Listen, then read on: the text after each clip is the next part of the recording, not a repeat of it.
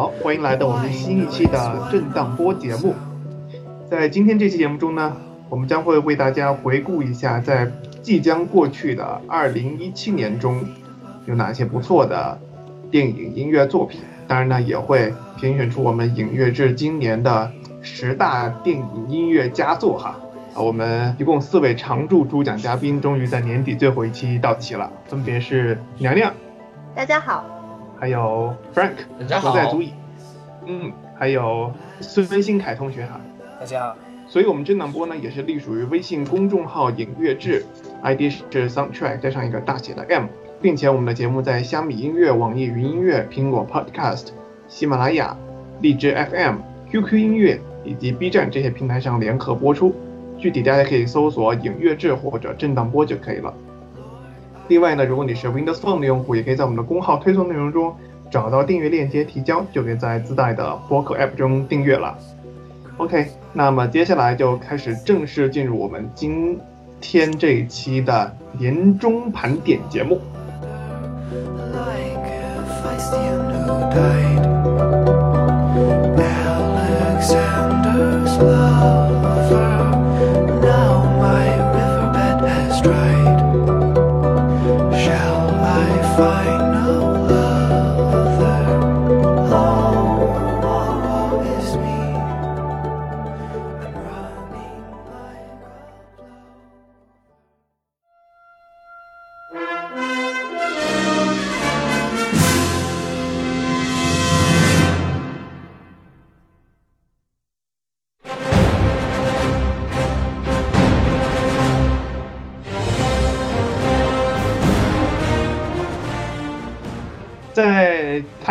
最开始啊，我觉得应该跟我们大家先说说我们离我们身边最近的华语电影音乐啊。其实今年的票房市场目前的数字来说，还是比去年要稍微高一点的吧，对吧？毕竟有《战狼二》这五十多亿的票房撑腰，所以说在这在今年的这些华语电影音乐市场，我们很欣喜的看到一些有特别大牌或者是像主流好莱坞类型，就那种商业类型片靠拢的这些作品啊，比如说我们刚才所说的这种《战狼二》啊，还有像李晨导演的这个《空天猎》，对吧？这种包括拍摄、包括运营，就整个制作流程基本上都跟好莱坞这种标准是一样的，是吧？口碑也是是的，对对对对对。所以说这次我们的《战狼二》找到了之前写过《遗落战境》的这个作曲，对吧？对，Joseph Trap Trapness，其实找他也是一个觉得很很意外的事情啊，就我个人来看来。因为他其实就是并不是说在好莱坞是那么非常有名的一个作曲，我觉得与其说遗这个《遗落战记》，我觉得他之前参与的呃最有名的应该是那个《创战记》嘛，《创战记》虽然那个是这个 Daft Punk 傻朋克作曲署名，但是其实他是有就是做这个配器的工作嘛，而且我觉得那个所以对那个他在那部影片的贡献应该还是蛮大的。然后在后面这个《遗落战记》也是同样是这个呃《创战记》的导演拍的，然后这一部就是他直直直接是作曲了嘛，包括他其他的一些作品，还有像那个呃非常有名的那个动作片《突袭》两部，他也都有参加了。是，其实我觉得他如果写点像这种《遗落战境》啊，或者像这种《创战记》这种音乐类型的片子，我觉得还是挺有意思的。如果这样直接涉足商业电影，我觉得有那么一点点，跟有点违和。当然，可能是跟他个人的创作标签有关。另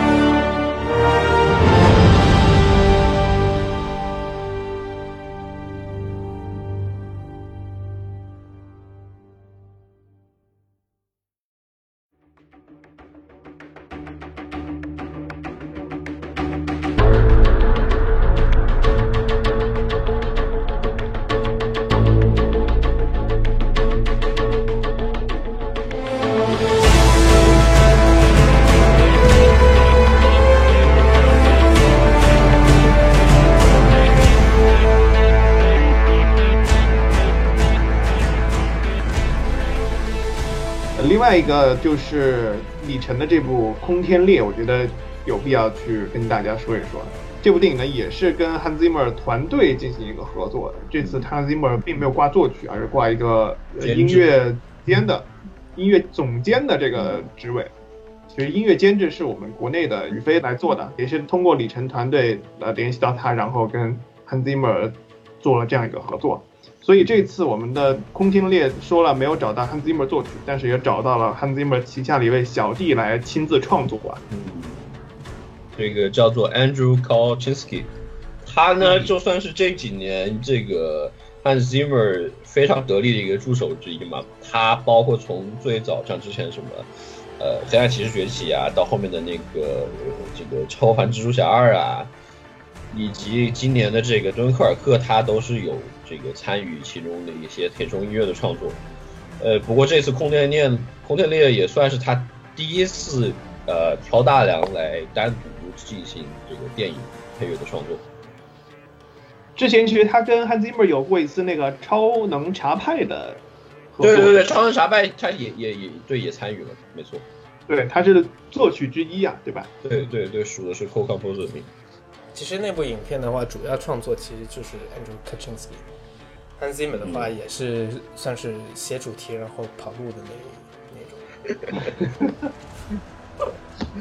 对，所以我们这次也找到了，呃，空天猎的这边音乐的制作方啊，于飞拿到了独家的空天猎的试听，给我们大家来听一听，看一看整个音乐的构想跟设计，就是复制了 Hans Zimmer 模式之后，呃，有没有 Hans Zimmer 原来创作这种精髓啊？首先，我们听到的就是整个影片的这样一个开场的主题。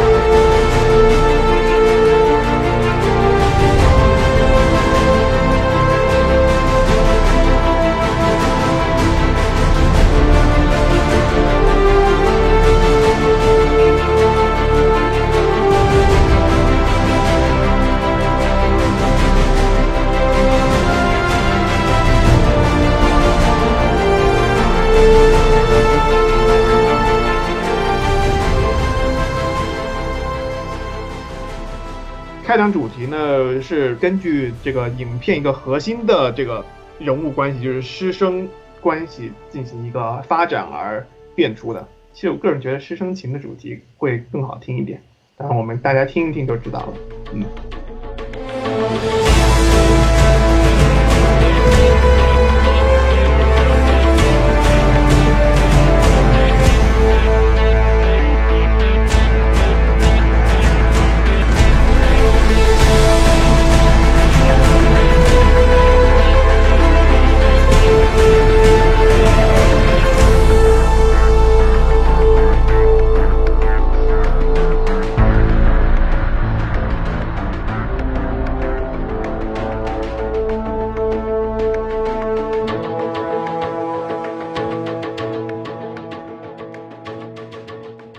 说实话，这段音乐呢，确实比较呃好莱坞商业化的味道，当然也是呃李晨亲自要求需要有这种 Hans Zimmer 的风味。但是我总觉得就是说，这样的音乐如果能够在做一些本土化的改进，是不是会符合这种我们国产大片的审美习惯呢？我是觉得呃咱们还没有发展到那个阶段，就说现在咱们是相当于邀请呃好莱坞作曲家就是过来和我们合作的一个初期的阶段，我们可能还没有就是说就是深入到又本土化呀，或者是做一些风格上的东西。对，嗯我觉得对我来说的话，Andrew Kaczynski 的话，在音色的设计上还是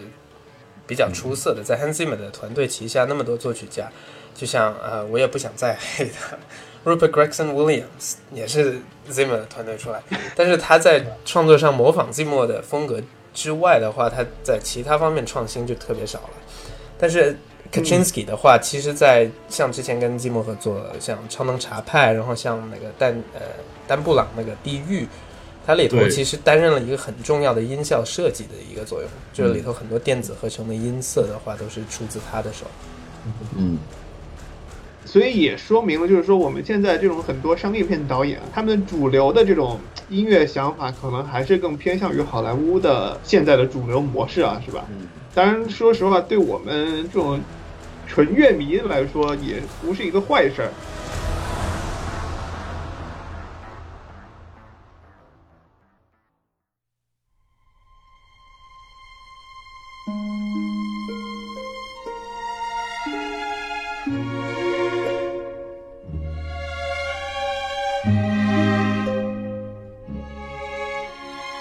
除了这些大制作以外啊，其实更主流的还是一些成本相对集中的一些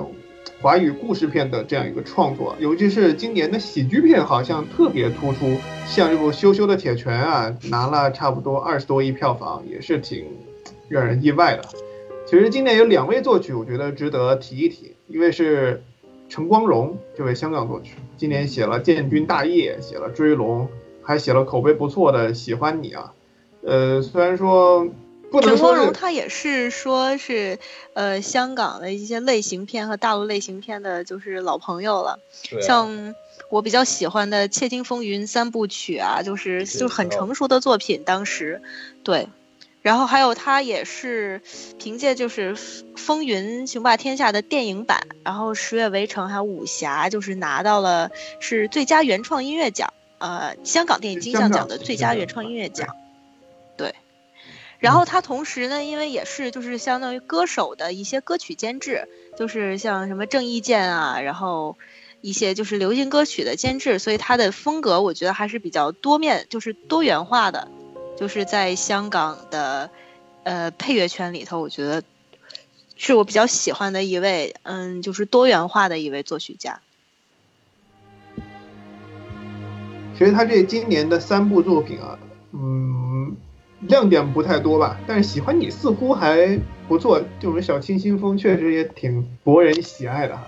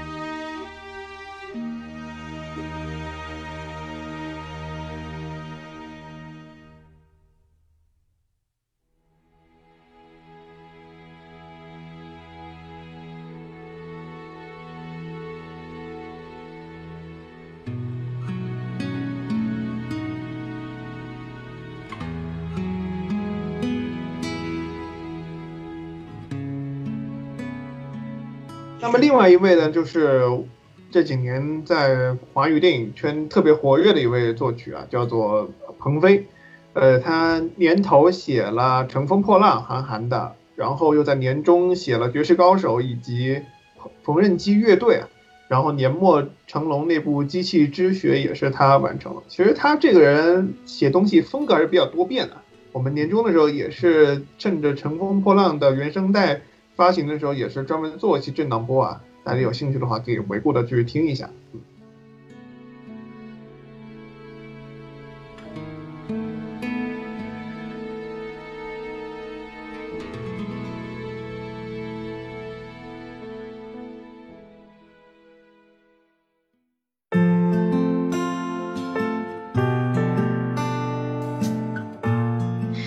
呃，还有像董冬冬这种影视歌曲音乐以及他配乐作者，就是也是在今年比较突出。像他写的呃《欢乐颂二》里面，虽然说也是被人诟病说这个主题比较的抢眼，但是确实是在观众心里留下了就是不可磨灭的印象。对，其实《欢乐颂二》这部电视剧主要还是卖歌，我觉得是吧？走那种韩剧的营销模式。你看他所有每个人，他不写音乐主，他不写配乐主题啊，就是光写歌，每个人有一首歌，对吧？对，这个也是国产电视剧的一个就是习惯吧，就是以歌为主，然后配乐没有没有，不是很我我是。觉得说，只是《欢乐颂》这首这部作品来说，这个有点特别特别突出。你说就是国产电视剧全部都是歌，这点我倒是不能完全赞同。呃，也不是说就是全部，就是有很多都是这样子的。当然，刚才说的这些是比较典型的一些代表作品啊，尤其是以在音乐创作者为中心的几部作品。那么后面我们要简单说一部分的作曲以及跟导演长期合作的这样一块儿。呃，比如说是今年许鞍华的新片《明月几时有》跟九上合作了，而且还提名了今年就是二零一七年台湾金马奖的最佳原创音乐奖。然后就是冯小刚跟赵琳合作的《芳华》，啊，对吧？我们也是刚刚在月底做过采访，然后赵琳之前跟冯小刚也写过像《一声叹息》啊，呃，参与过像《一九四二》啊，还有像春节联欢晚会啊这样的一些，我觉得像那个《明月几时有》，就是还还听着还不错。虽然就是我觉得他如果加一些这种南乐的这种民乐的民间的这样的一些素材，可能会更好。但是总体我觉得还还还还算不错吧。嗯，芳华就是听着虽然还不错，但是就是像我们之前在在采访里面就也提到，就是感觉还是受他的这个参考音乐比较影响比较大吧。呃，其实也不能完全这么说，就是说，我觉得《芳华》这部作品可能是冯小刚的意图太强烈了，就是掌控欲太强了，所以其实他。芳华芳华很多地方的一些体现，其实都有着很强烈的导演的个性了嘛，就有点像这种文工团当年文工团一样，就是有点像，呃，对个性啊，就是不是那么鼓励，然后倒是希望培养出更强烈的这种集体意识，对吧？所以芳华整个创作似乎在冯小刚的这样一个理念下，我觉得也是某种程度的有这样一种体现。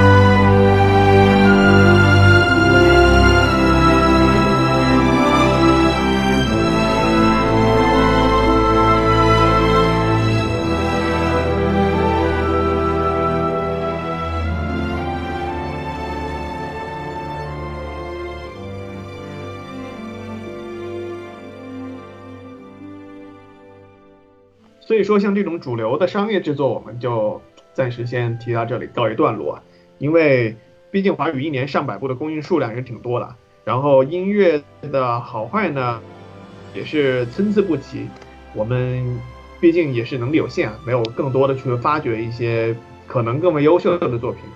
呃，但是我发现这些主流的商业品之外，华语现在这两年有一个特别有意思现象，就是说在院线出现了多的、越来越多的独立作品了，尤其是年底有上映像《老兽》，然后在下半年有上映了《不成问题的问题》这种，就是作者态度很明显的这个作品，我觉得挺有意思的。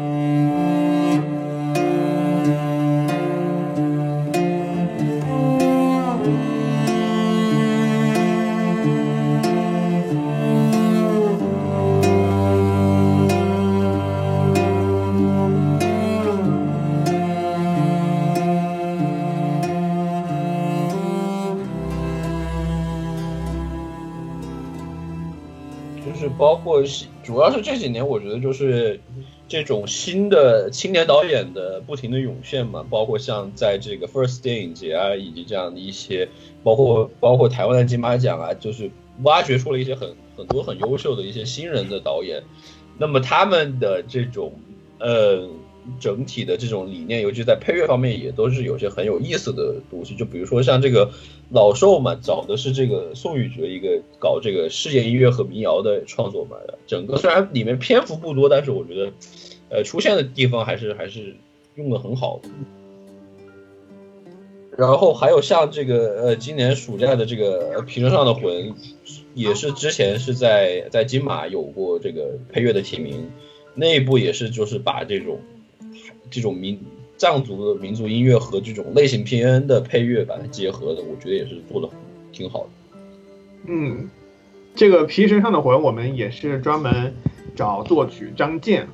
拿到了他的一个独家的音乐授权啊，我们也在这里能够给大家听一下，看看像这种独立电影能够加入了更多创作者构思意识，就是呃他们的局限性会。他们的局限会更小，然后他们视野也会更广，再加上他们的自我表达也是能够更强烈，所以我觉得在这样的作品中听到这些音乐，我们也是能够从中听到很多不一样的东西。当然，前提是相比一些商业片作品来说，是吧？嗯。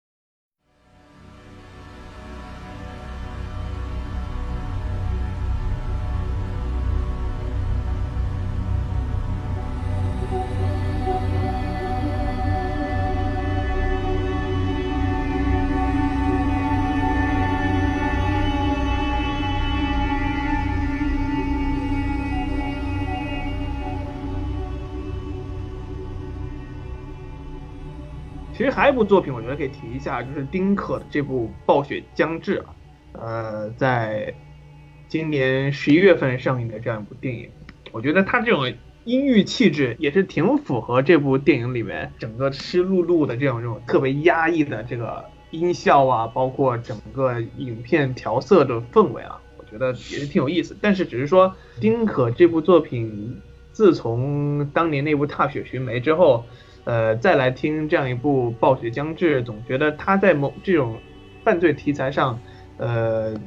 创作构思可以再广泛一点。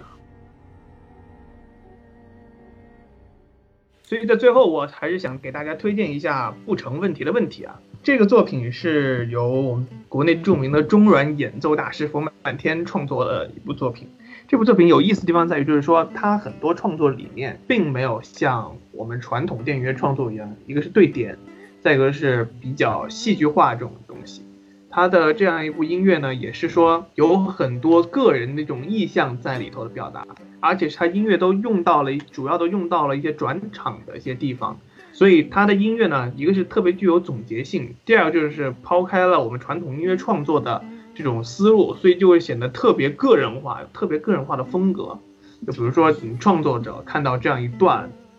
故事，某一个故事线之后，对这段故事之后有一个特别就是特别好的音乐构思之后，再把它呈现在音乐里。而且它的音乐有意思地方在于，就是说它大部分的音乐创作都是即兴创作的，这一点也是在我们之前跟冯满天老师的采访中有仔细聊过。所以这部不成问题的问题呢，我们也是呃找冯满天老师很荣幸的，也是拿到了其中一两段音乐，所以我们可以来听一下，就是冯老师在不成问题的问题中是怎么样用这种很纯粹的中国传统音乐的表达方式来去创作电影音乐的。当然，我也是个人很希望能有更多这样的类似的作品啊，我觉得这样才是。能够达到中国音乐本质、中国文化内核的作品，我觉得这是很值得推广的。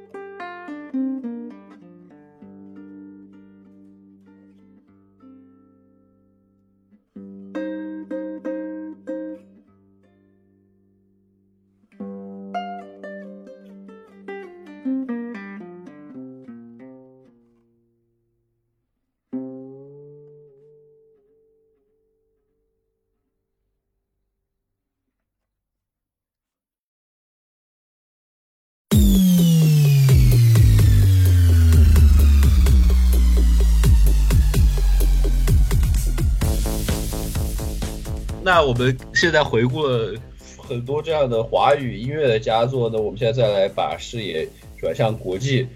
今年的这个好莱坞，我觉得还是有一很多这种可圈可点的一些作品，尤其是在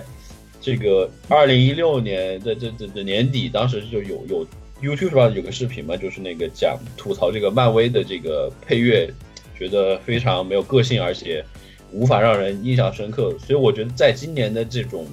尤其是在超级英雄的这个题材里面，有确实出现一些想求新的一些作品吧。Every Frame a Painting 那个博主他发那个视频真的是，呃，怎么说呢？搅起了大风大浪，让整个好莱坞都是给弄怕了。然后今年的话，就很明显能听得到作曲家在那一方就是在延续，比如说音乐的那个连贯性啊、主题的连贯性啊，然后在创新性啊都有了很多尝试。也很明显，他们都是看了那个视频的。就像最明显的就是我们之前郑大波讲的那个，呃，雷神三嘛，对吧？嗯，那个是 Mark m a r z e r b e r m a r z e r b e r 他是在接受采访就说自己就是看了那个视频，所以想想搞些新意思，所以他就搞了一些这种像这种新老场音音乐啊，这些这些电音啊，包括做做一些这样的一些一些东西，就是让我们觉得确实是可能有那么一些不太一样的东西在里面。其实我觉得最老实的是还是漫威自己啊！你看，在今年这部那个蜘蛛侠返校日里头，是吧？Michael Giacchino 还把老老版的动画主题拿过来改编重新用了，当然也挺有意思的。嗯没错。然后还有两部这个口碑比较好的，就是超级英雄片，一个是年初的那个 logo 嘛，《金刚狼三：殊死一战》，那个里面就是找的还是上一部金刚狼的这个 Marco Beltrami 写的那一部，我觉得算是一个最反传统的这种超级英雄片的配乐吧。整个就是还是非常具有 Beltrami 自己的，他非常喜欢写这种现代派的技法呀，这种无调啊，然后用一些很嘈杂的声音啊，然后他还加了一些像这种爵士鼓啊、小号啊在里面，用用这些爵士爵士乐的元素在里面，我觉得还是最后就是把这种英雄迟暮非常悲情的这种英雄，我觉得还是塑造的非常好。再一个就是这个啊，被刚刚新凯吐槽过的 Rupert Greg Willis 写的这个神奇女侠，我其实觉得神奇女侠，呃，它首先是作为这个一个一个系列影片嘛，它首先在这个主题的也连贯性上还是做的挺好的嘛，就是这个在蝙蝙蝠侠大战超人里面这个非常亮眼的这个神奇女侠的这个啊主题被他拿来重新解构，然后把它做了一个管弦化的一个创作之后呢，就是更好的去切合这个一战的这种传统英雄主义的这种管弦乐的、这个主题，我觉得那部也算是很不错吧。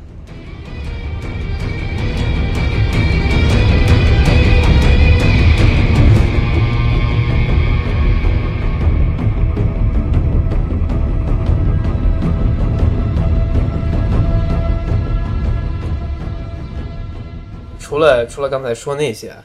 当然也有我觉得是看了视频然后走错路的一些作曲家，比如说是 Danny Elfman 给《正义联盟》写的配乐，他自然也是想保持整个呃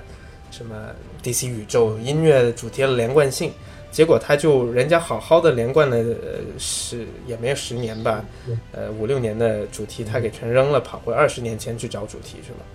所以我觉得这个我也是不太能理解。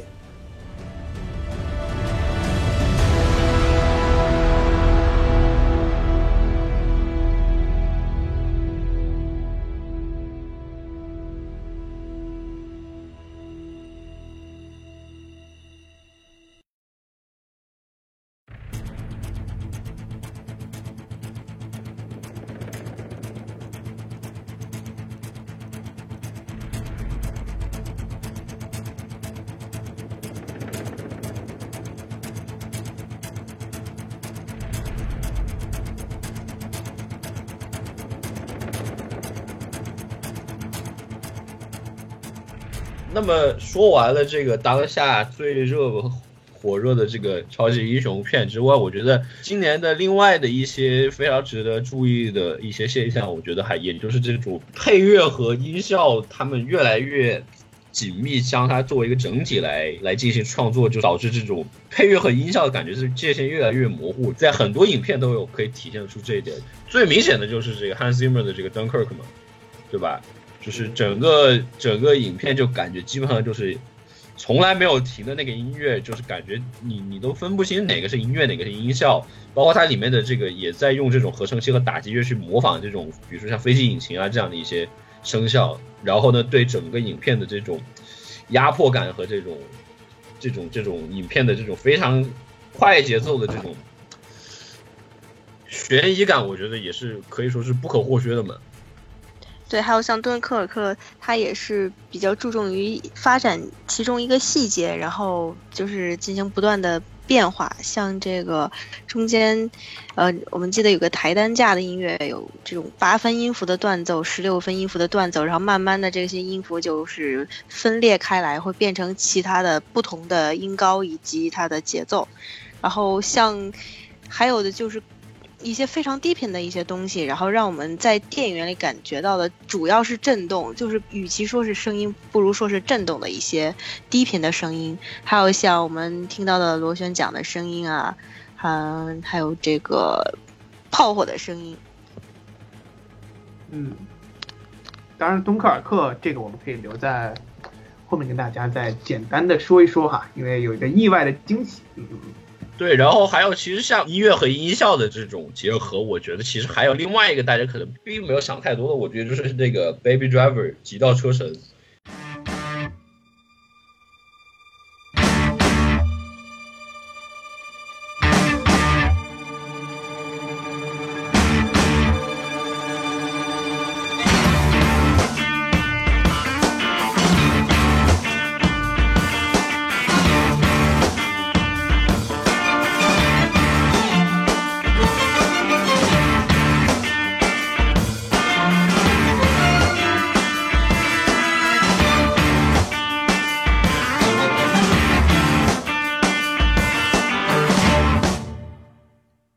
这部里面也是，就是它虽然没有用的是配乐，它是用歌曲来当配乐嘛，但是它的这个歌曲就是不是像大家常规的，比如说就是用这个歌曲来煽情啊或者什么，它完全是用那个非常具有节奏感的这种流行音乐或者摇滚乐来和影片中的这种动作场景来对位，这样的就是而且包括里面很多像这种抢银行的。这种场景啊，它都是或者枪战的场景，它都是甚至你是没有音效，它直接就是铺音乐来做的。我觉得这种其实也是可以反映出这种用这种音乐和这种音效来来做文章的这样的一些一部作品。其实说到《极道车神》啊，今年还有一部特别火的歌曲元素特别重的一部是吧？影片叫做《Call Me By Your Name》。嗯，那部我觉得也不能说是歌曲元素比较重要吧，它就是它那部也是没有原创的音乐，它是用了很多既有的，比如说像 John Adams 的这个钢琴曲啊，这个坂本龙一的钢琴曲啊，然后还有这个原创的几首歌曲，以及里面一些素材的这个，比如说像派对的这个舞曲啊什么的这样的一些东西，这个我觉得就是非常具有作者意志的这种导演，他们就是不想去，可能就。就是完全就是按照自己的想法去去做音乐嘛。嗯嗯，而且《Call Me By Your Name》的话，它里面曲子的话，它用的，它有几个，它是其实已经有有种某种程度是当主题来用。像 John Adams 那一个坂本龙一的那几首钢琴曲的话，它其实跟呃主角 Elio 的联系就很大，因为 Elio 本身就是弹琴的嘛。所以它这种这个用钢琴曲来联系角色，然后每每当某些关键的场景的话，这几首曲子它其实是反复出现的，所以有一其实某种程度的话，它是用了既有音乐去当音乐主题来用。其实欧美这边我们在现在比较说的少啊，其实主要还是为了在后面来揭晓我们今年影乐制所评出的十大电影音乐作品。当然了，这个也是代表了我们。平台自己的某种态度啊，也不能代表全部，毕竟我们一个是包括阅片量有限，对吧？再一个就是每个人这种口味风格也不同，这个只是作为一种大家对年终音乐的一种参考，嗯。visions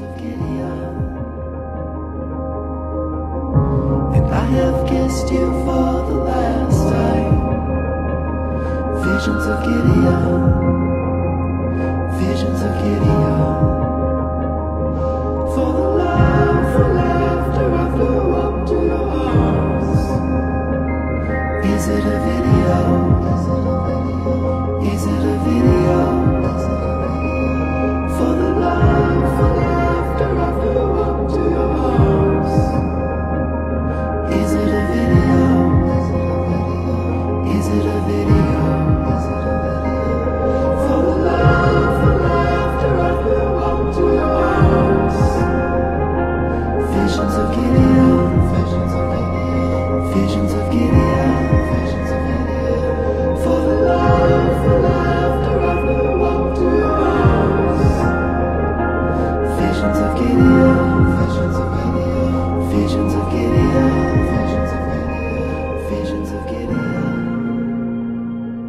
现在我们开始揭晓我们影乐制评选出的十大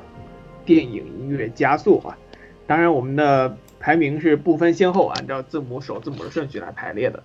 首先，第一部作品是来自 Benjamin Wallfish 的《救命解药》。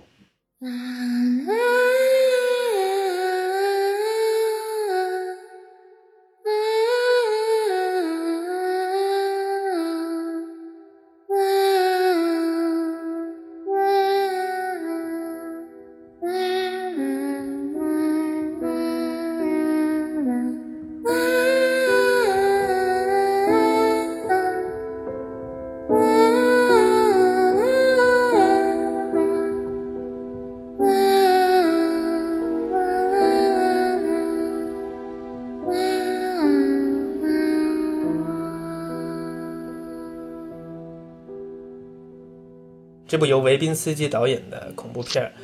呃，原本呢是跟他老搭档 Hans Zimmer 来合作的，然后 Hans Zimmer 呢又是因为去年去欧洲巡演就跑路了，又跑路了，于是这个项目就交给了近呃 Hans Zimmer 近年来的合作伙伴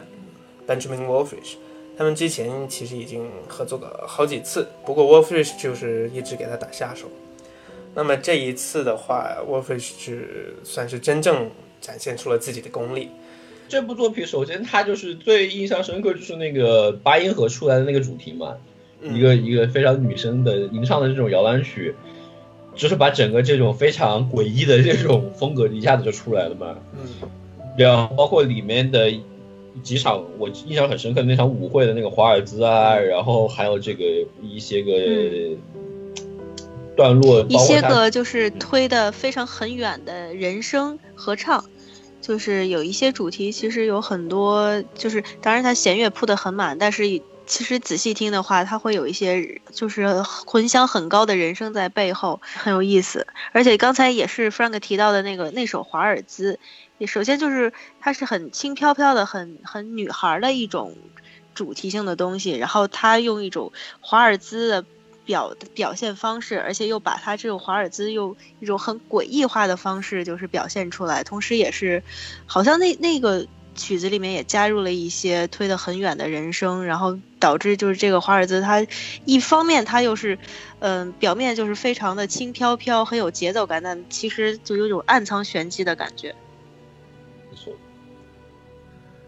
其实感觉这部片子跟欧洲的这种传统恐怖音乐，这种比较唯美的传统恐怖音乐来说，有点不一样。可能它的从构思上来讲会更新一点，是吧？而且就是按作曲家他本人的意思来说，他这个，呃，首先这个是有个汉女孩的主题嘛，Hannah's Theme，然后这个主题最后也变化成了一个新的主题，呃，就是一共是两个主题，也第二个主题由第一个生发出来。那按就是作曲家本身的话来说，是 A melody can't can't find its home，就是一个找不到一个找不到家的一个旋律，就是说，对。嗯，就是说它一直在发展，一直就是没有一个归属的感觉。嗯，然后也包括 Benjamin Wellfish，他去年也是说，也是写了一个电影叫做《隐藏人物》，就 Hidden Figures。那么就是去年也是很有意思，是黑人电影，就是以黑人为主题的电影非常突出的一年。那么他这个 Hidden Figures 也是得到了这个金球奖的提名，然后包括包括作曲家他也。嗯，就是之前也提到了，我们他为 Hans Zimmer 打了下手，打了好几年，像《维奴十二载》啊，像《小王子》啊，还有《Batman vs Superman》这些，就是为他积累了很多的经验。然后在这里面，就是其实感觉是非常非常惊喜的，就是他能够用，就是把这个人生，就虽然说人生在惊悚片里已经用烂了，但是还能用出这种新意的感觉，其实是非常惊喜的，因为我们在之前都是没有听到过这样的声音。没错，而且而且 Benjamin Wolfish 他在今年的几部作品，尤其是这种恐怖类型的，我觉得都是都是可圈可点的。包括这个像这个嗯呃，今年下半年那个在非常大卖的那部《It》是吧？小丑回魂也是我觉得是非常不错的一部作品。就是按照他绘画的，就没有把它当一个恐怖片，而是把它当这种青少年冒险片写的嘛。第二部入选我们年度十大配乐的作品呢，就是《至暗时刻》（Darkest Hour），作曲是 Dario Marianelli。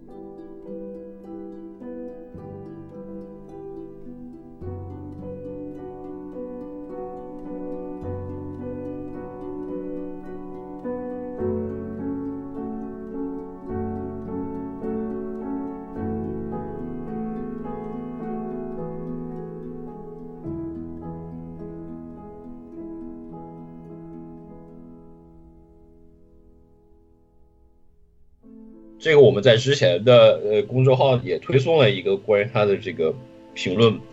呃，我个人感觉是这一部和他之前的那些非常喜欢写长线条旋律的作品是很大的区别，就是用了很多这种极简主义的手法，然后这种把这种一个是强调里面的这种时间的紧迫。不断的逼近的这个威胁，然后再一个的也是和这个丘吉尔的这个演讲的这种喜欢用排比句的这种这种这种技巧，我觉得是配合的非常好。在所以在尤其是在影片印象最深刻，就当然就是最后的那个呃 We shall never surrender 的那个国议会演讲的那个音乐，我觉得配的非常好。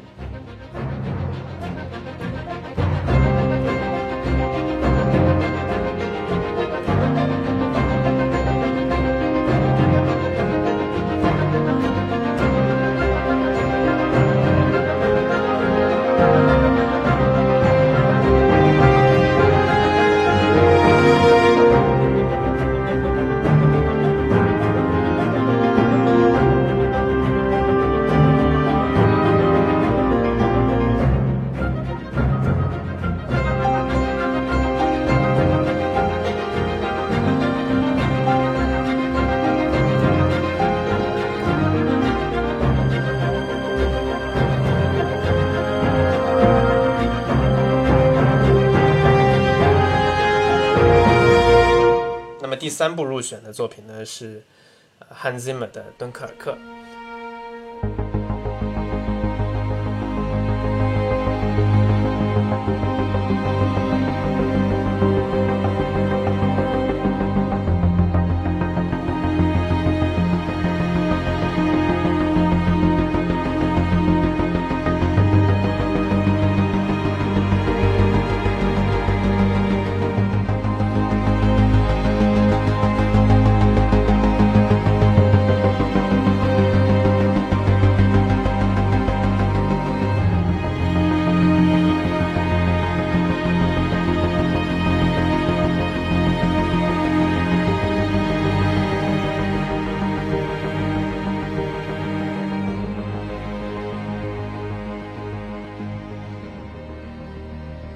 那这部作品的话，自然大家都很熟悉了，他是跟呃大导演诺兰再度合作，这个所谓是好好莱坞现在最火的黄金组合之一啊，带来这部呃聚焦二战盟军大撤退的电影。那么其实呃，Zimmer 在今年的作品不多，但这一部绝对是他的呃头号啊，里头使用那些比如说我们之前。通过各种媒各种媒体都报道过的很熟悉的那些元素，比如说钟表的声音啊，然后 Shepard Tone 那个幻觉的错音，然后再使用阿尔加爵士的谜语变奏曲的那个凝露，这些元素的话都是，而且是特别能体现诺兰的这个导演的作者性。嗯，其中影片里头，它使用了像我们之前提到很多声音的元素，音乐跟音效的边界也越来越模糊。他其实今年跟 Benjamin Moorfish 也写了另一部作品，也是很类似的《银翼杀手2049》，也是在听觉上有很类似的这种氛围的塑造。但是我们选了这一部而没选《银翼杀手》的话，是因为敦刻尔克音乐本身里的那些想法构思啊，都是而且跟影片的契合度整体给人的观影那个观影的反应啊，都是更为高潮。我觉得这也是就是导演和作曲对于大局观的一种处理吧，就是在在我们这个后期混音中，就是有一个概念叫做 stems，就是说音乐分层，呃，当然这个包括对白啊、声音还有音乐，一个就相当于一个整体的处理。那么就是有的时候呢，我们会感觉，呃，就是包括之前《星际穿越》也是，我们就会把这个对话当做从一个声音效果去处理，而不是说它是哦我们的的对话部分、声音部分或者音乐部分，所以我们就是这四这三个东西可以互相转化，这三个部分可以互相转化，嗯、造成就是一种很大局观的效果。当然这也是和呃导演、音效师跟配乐师就是三个人在一起讨论，以及最后的，当然也是跟。导演的一个拿捏有关系，所以这个都是一个非常大局观的东西。这是感，这是我对最近一些音效和音乐就是边界模糊的一些电影的一些想法。嗯，其实娘的这个说的很对了，这我觉得这也是敦刻尔克入选十大的一个理由之一。其实敦刻尔克最开始的这样一个音乐构想或者声音构想，它是本来是想把所有的音声音元素，不管是动效还是音乐也好，就是随着影片的节奏，成为一条线性逐渐加速的一个效果。嗯但是说实话，但是因因为剪辑的问题，或者是因为这个后期的问题，要实现这样一个效果非常非常难。娘娘，你可以想象对吧？就是要从头，从最开最从头开始，我们看到了，从那个呃几个落寞的士兵天空飘下的传单下来，一直到最后节奏加速加速加速加速，整个影片的速度、音乐速度随着节拍就是节拍线也要一直拉上去，但要实现它真的是非常难。所以我们从音乐表现上来看，只能听到部分这种创作上的构思。所以说，这也是我们把敦刻尔克选入今年十大的一个原因之一，其实也是鼓励这样一种呃，可以说是另辟另辟蹊径的音乐构思设想的存在，对？对对对，我觉得其实如果成功了，是特别有意思的一件事情。你想想，原声带可能就一轨，从头到尾不剪。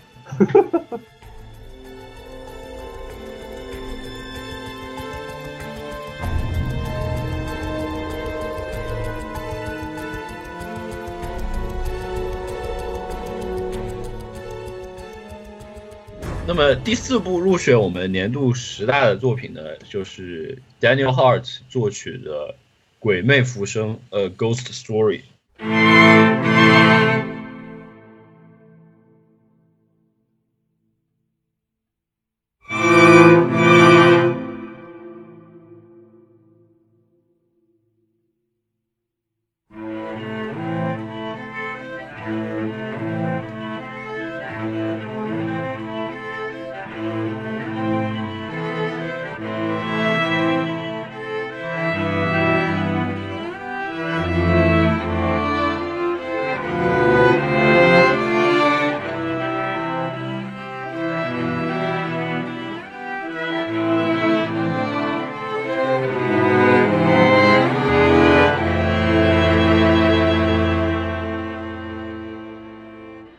这部本身这个影片就是非常有意思的一个片，因为它就是只有十万美元的成本，然后呢，这个画幅也是这种四比三，还是这种圆角的这种画幅，然后整个做整个电影基本上就是这个呃卡西·阿弗莱克披着个床单扮鬼，然后还有和和这个之前和他的这个恋人里面 r u n a Mara 演的那个恋人的一些纠结，结果但是我觉得这样一部非常低成本的作品，居然能够触及到一些非常大的一些呃非常深刻的一些主题的讨论。那么在这其中，我觉得 Daniel Hart 的这个配乐可以说是功不可没。其实他的配乐也不是说很复杂，就是主要还是以这种弦乐为主导。然后呢，中间嗯，当然，这个和咱们其他的十大有一个明显区别是，它更偏向于室内乐，就是不是没有那么交响化，可能也是因为它的预算 不够，呃导致的。但是确实它是有一些非常新颖的东西在里面。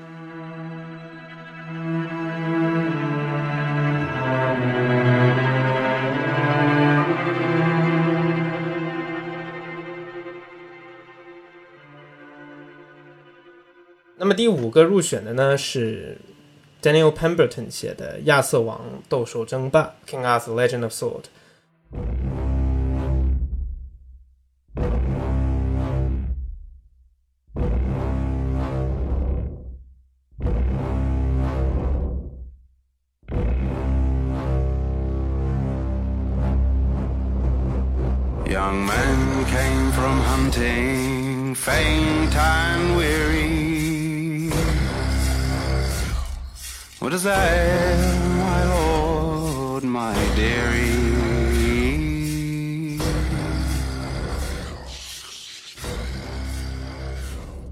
说到 Daniel Pemberton 的话，他其实呃成名的话可能就几年，但是已经可谓拉拢了好多粉丝啊。从呃《A Man from Uncle》就是那个叫《秘密特工》，然后到后面的乔布斯，然后的这一部，嗯，他无疑也是近年来最具创新精神的一一个人了、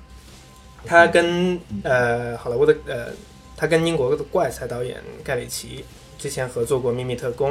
那时候听他就是用各种的运用学莫里康内啊，这种动作片的写作都是特别有意思。那么到这一部呃《亚瑟王斗兽争霸》，虽然它是说照着一个中世纪传说外壳，但是它音乐里骨子却是盖里奇那个镜头下那种街头风，街头风、痞子风、伦伦敦那种痞子风。嗯，呃斗嘴打人。然后 Daniel Pemberton 写的音乐里头也是充满了各种很有意思的元素，除了像他用了很多中世中世纪的 他除了用了很多中世纪的乐器，然后他还用了很多呃很重的鼓，然后还有自己的他本人的娇喘，不是娇喘了，就是跑跑得上气不接下气的喘，作为音乐的一个节奏元素之一。然后还有一个就是鼓起腮帮子，然后弹腮帮子那些声音，他是 就是这种，他录了，可能把自己弹了三小时，然后弹肿了脸才录到了最好的声音。然后，当然还有这样跟镜头配合起来，就是跟画面的角色配合起来的那声嘶吼，大声的嘶吼，其实是音乐里的，而不是音效里的。所以这些都是也是在体现了刚才之前说的音乐跟音效的模糊啊。而且我注意到它这里面有很多段音乐的，呃，打击乐的处理是非常干的，可能也是跟它就是这个写这种乐队风格的音乐有关系，就是要就是因为它的节奏比较快，所以它的混响没有那么的强烈，然后就是这种干干的，就能听很听到很细节性的东西，就是让我们觉得就是声音很新颖。而且而且我记得当时影片上映的时候，基本上就是虽然对这个影片褒贬不一，甚至这个贬多于褒，但是对这个观众普通观众都能够注意到这个音乐非常强烈的存在感，嗯，给这个影片增色不少。所以说在二零一七年里头，那么多动作片里头，Danny Daniel Pemberton 这一部作品绝对是鹤立鸡群。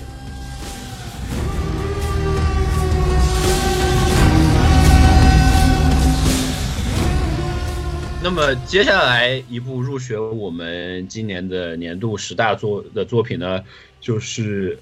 无爱可诉》，一个俄罗斯的影片《Loveless》，作曲呢是这个 Galperin 兄弟。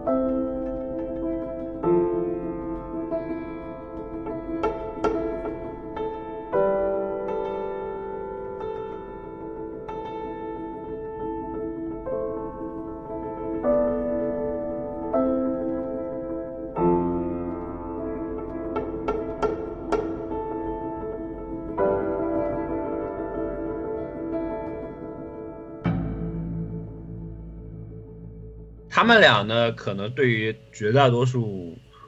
观众也好和乐迷也好都是比较陌生的。其实他们，呃，这俩人都是来自俄罗斯，然后呢，在苏联解体之后就移居美国。其实他们也参与过一些呃，算是比较知名的作品吧，但是都是做一些填充作品，比如说像这个之前的这个《饥饿游戏》啊。那么这样一部作品呢，是其实是一个非常典型的这种欧洲艺术片的风格，无外可诉。它的导演是俄罗斯近几年来的这个电影的领军人物，也算是吧。萨金塞夫之前拿过金狮奖，然后呢，这一部作品也是在戛纳拿了这个最佳这个呃这个评审团的奖。他的风格呢，其实是比较受这个塔科夫斯基的影响的，然后就是喜欢用一些空镜头来展现这种人物和环境之间的关系，以及通过这种环境来暗喻这个人际之间的关系。在这一部就是特别明显，就是用这种俄罗斯的寒冬和来来来衬托这种人际之间非常冷漠的关系嘛。呃，他之前的一些作品呢，其实并没有用很多的配乐，比如说像在他上一部作品在《利维坦》里面，就是没有用任何的原创音乐，而只是用在开头结尾用了菲利普格拉斯的一个歌剧作品，但是也可以看得出来他对这种极简主义音乐的一种偏好嘛。那么在这一部里面呢 g a l p e r i n 写的这个。虽然篇幅不长，我记得在电影里面可能就只有半个小时不到的音乐吧，但是里面用的这个主题曲就是一个可以体现出这种冰冷急促的这种态度。这部作品在之前落幕的这个欧洲电影奖上也拿下了今年的这个最佳欧洲配乐，我所以我觉得这一部还是可能很多人没有不会去注意到这样一部就是这种传统欧洲艺术片的配乐，但是我觉得还是很值得大家去关注。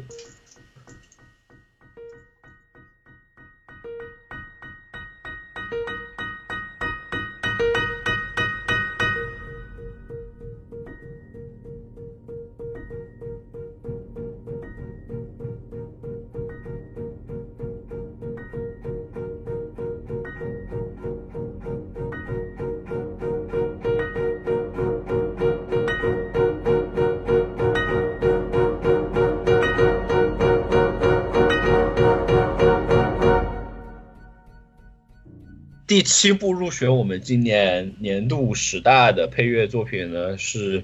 由 Johnny Greenwood 作曲的《魅影逢将》（Phantom Thread）。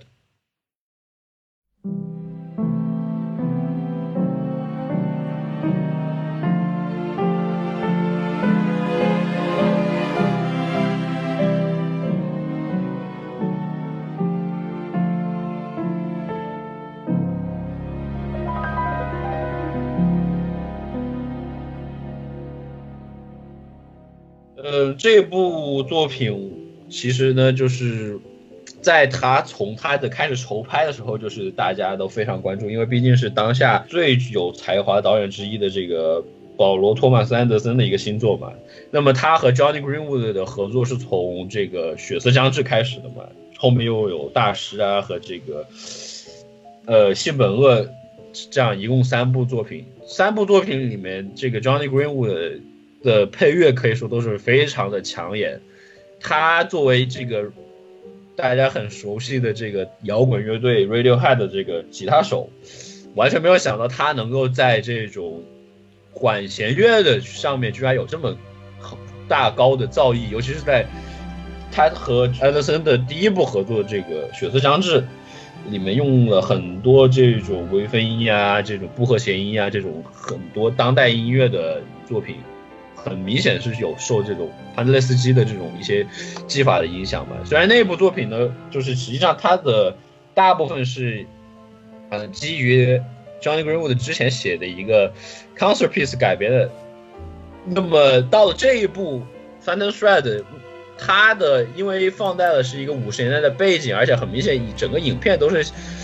去复古五十年代一些电影的风格，所以这部的配乐上也和他之前。和安德森合作的那些作品的配乐很不一样。这部配乐它是我觉得是很明显受了一些五十年代的一些爵士乐的影响，以及呢它这种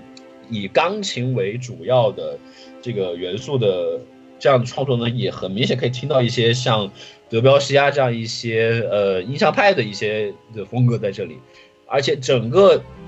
整个影片就是安德森虽然也是可以算作这样一个很知名的艺术片导演嘛，但是他和比如像我们之前提到萨尼塞夫和和和一些很多其他艺术片导演不一样，就是他从来不会说是会非常想克制的去对待这些音乐，他音乐永远会扮演一个非常重要的角色。那么在这部影片也是几乎就是铺满了整个影片，对于整个影片里面那种两个人的这种情感的这种博弈也好啊，以及整个时代的塑造，包括以及这种时尚界的这种优雅，我觉得他的这个音乐都是做的非常不错。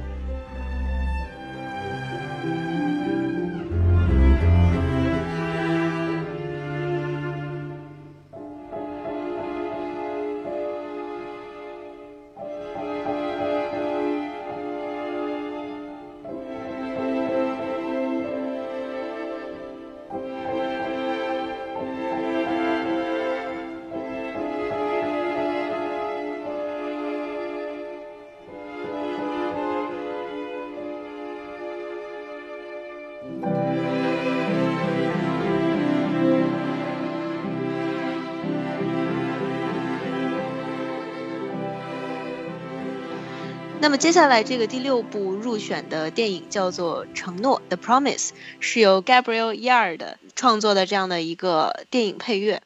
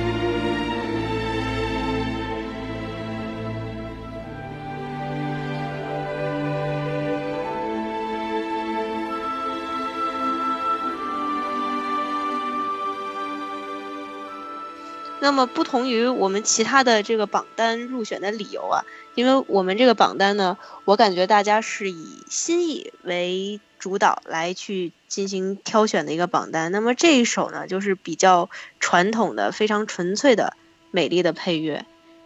其实这部作品也一直以旋律见长啊，也虽然说电影的口碑不算特别好，一般般，三星水平吧。然后呃，今年是在北美这边大范围全国公映，拿出这样一部作品来，也算是对喜欢他的乐迷，或者是对旋律特别青睐的这样一些乐迷影迷来说，也是非常不错的。因此，在全年所有这么多部作品中，我们选择了它，也是对传统音乐作者的一种致敬吧。嗯，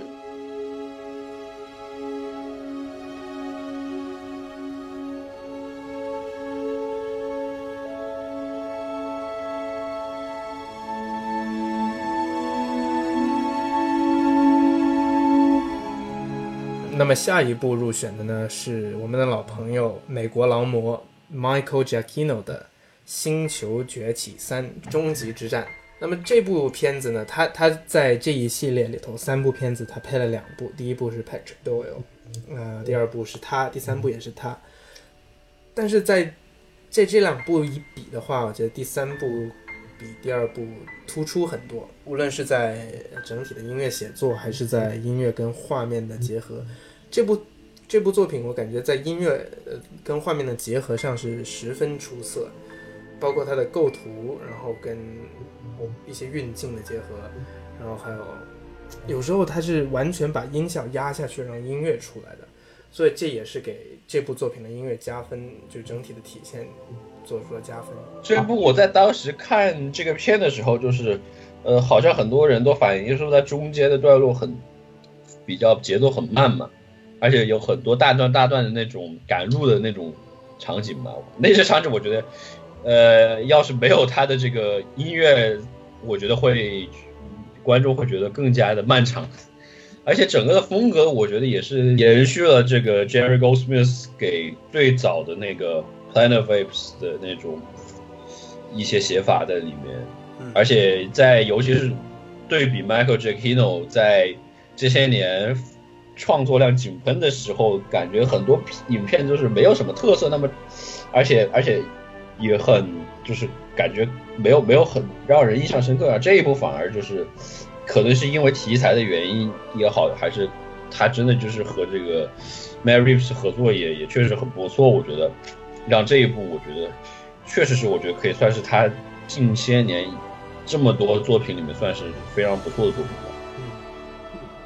这部作品中算是融入了一些宗教元素，对吧？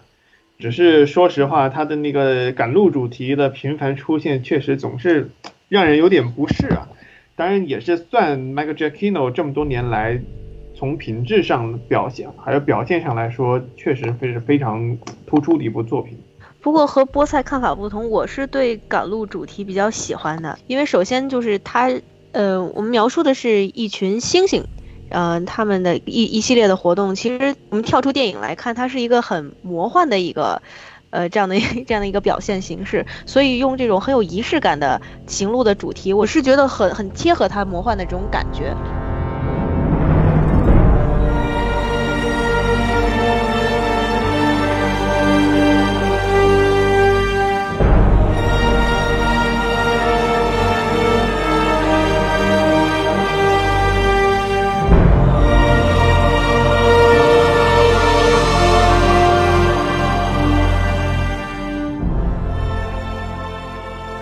那最后一部作品呢，也是我们对华语电影音乐的鼓励啊，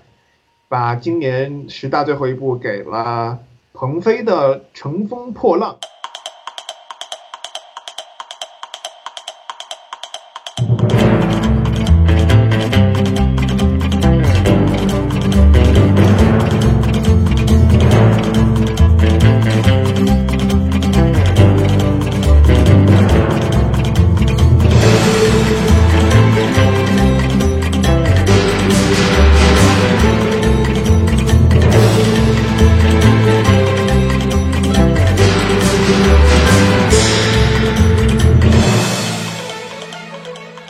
其实这样一部作品在当下的华语电影音乐里面，确实是挺有代表性的。这样一种代表性体现在作曲的这种个性化写作上。大家都知道，《乘风破浪》是一部这个穿越剧，是吧？然后呢，其实，在音乐里面，这部电影的音乐表现上，并没有完全使用一些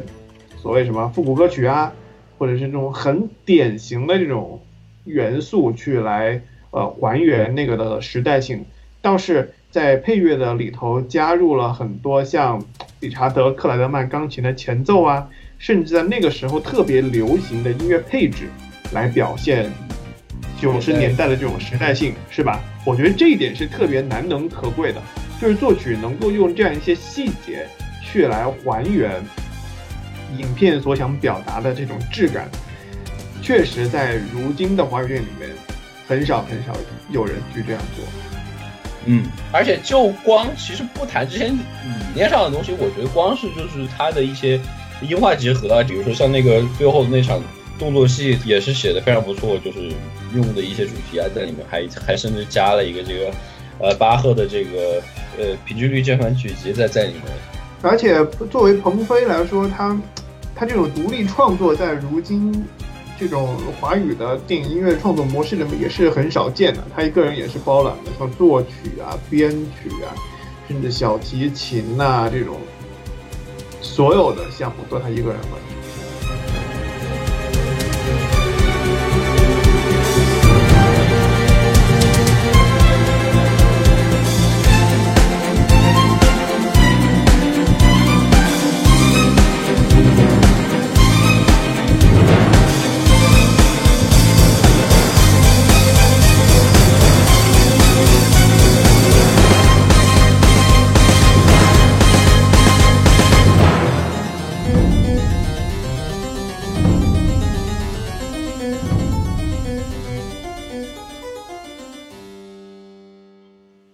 那么以上就是我们啊今年影乐志评选出来的十大作品。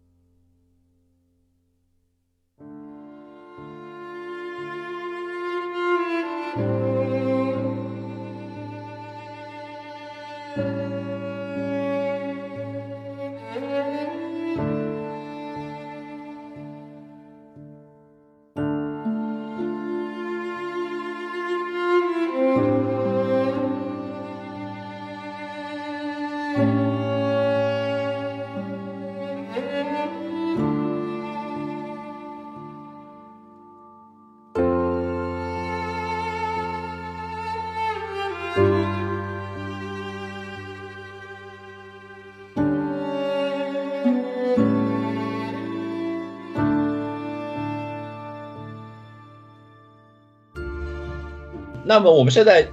已经把今年的这个大荧幕的一些作品都讲了很多，我觉得其实在今年很多小荧小屏幕的这个电视剧方面，其实也涌现出了一些非常不错的这个配乐的作品，包括像这个今年尤其值得可圈可点的一个作曲家 Jeff Russo，嗯，他连续今年有好几部非常热门的美剧，像这个《大群》这个超级英雄，把当时的这种整个剧的这种非常迷幻的色彩，在他音乐里面体现的非常好。然后还有这个《冰雪暴》的第三季，也我觉得是整个整个剧到现在为止质量最配乐最高的一季。还有这个像这个什么新的《星际迷航》，对吧？然后还有就是像这个今年同样一个非常热门的这个宿敌，这个 Betty and John 的这个好莱坞的撕逼史，是 Mac Crow 配乐，他对于这种五十年代的这种 Brian Herman 呀、这样的一些，还有这个像 Harry Mancini 这样一些大师的一些配乐的这种仿写，也是做的很不错。还有一个也是特别值得关注的，那就是，呃，Brian Ritzel 为《美国众神》写的配乐。那么，Brian Rizzo 跟《美国众神》的那个制片人福勒之前在《汉尼拔》的剧集里头就有过合作。《汉尼拔》这部剧的配乐的话，它后来是一出每季出两两张 CD 是特别好，而且不是很多人能听得下去的，因为它里头充斥着一些十分嘈杂的音效。但是它整个音效对那个声场设计，然后对一些古典音乐的结构都是做的特别出色。那在美国众神里头，今年的美国众神里头，呃，Brian 他是用了很多，他写了很多歌曲，很多人以为那些都是呃所谓的引经据典啊，拉以前什么劲歌金曲来用，其实都是 Brian 自己写的。然后他也是把这些歌曲通有一些蓝调，有布鲁斯，然后也有像电音，然后也有仿写 David Bowie 的，所以这种各种美国流行文化元素的结合，在这部配乐里都体现的特别出色。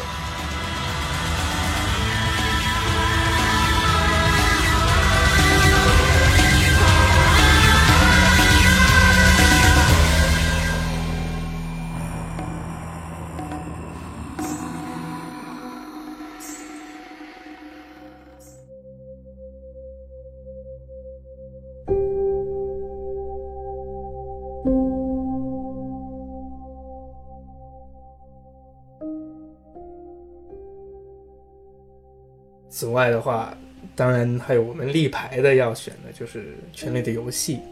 来自 Raymond Javadi。那《权力游戏》配乐的话，其实真的就是每季都要变得越来越大，然后主题也越来越丰富，然后龙妈的主题也是越来越好。然后到这一季的话，我们还有呃异鬼的大土豪主题出现了，大合唱主题，所以整个嗯整个《权力的游戏》的配乐也是真的还有这个龙狼合体的这个主题是吧？哎对，都是很爆炸的。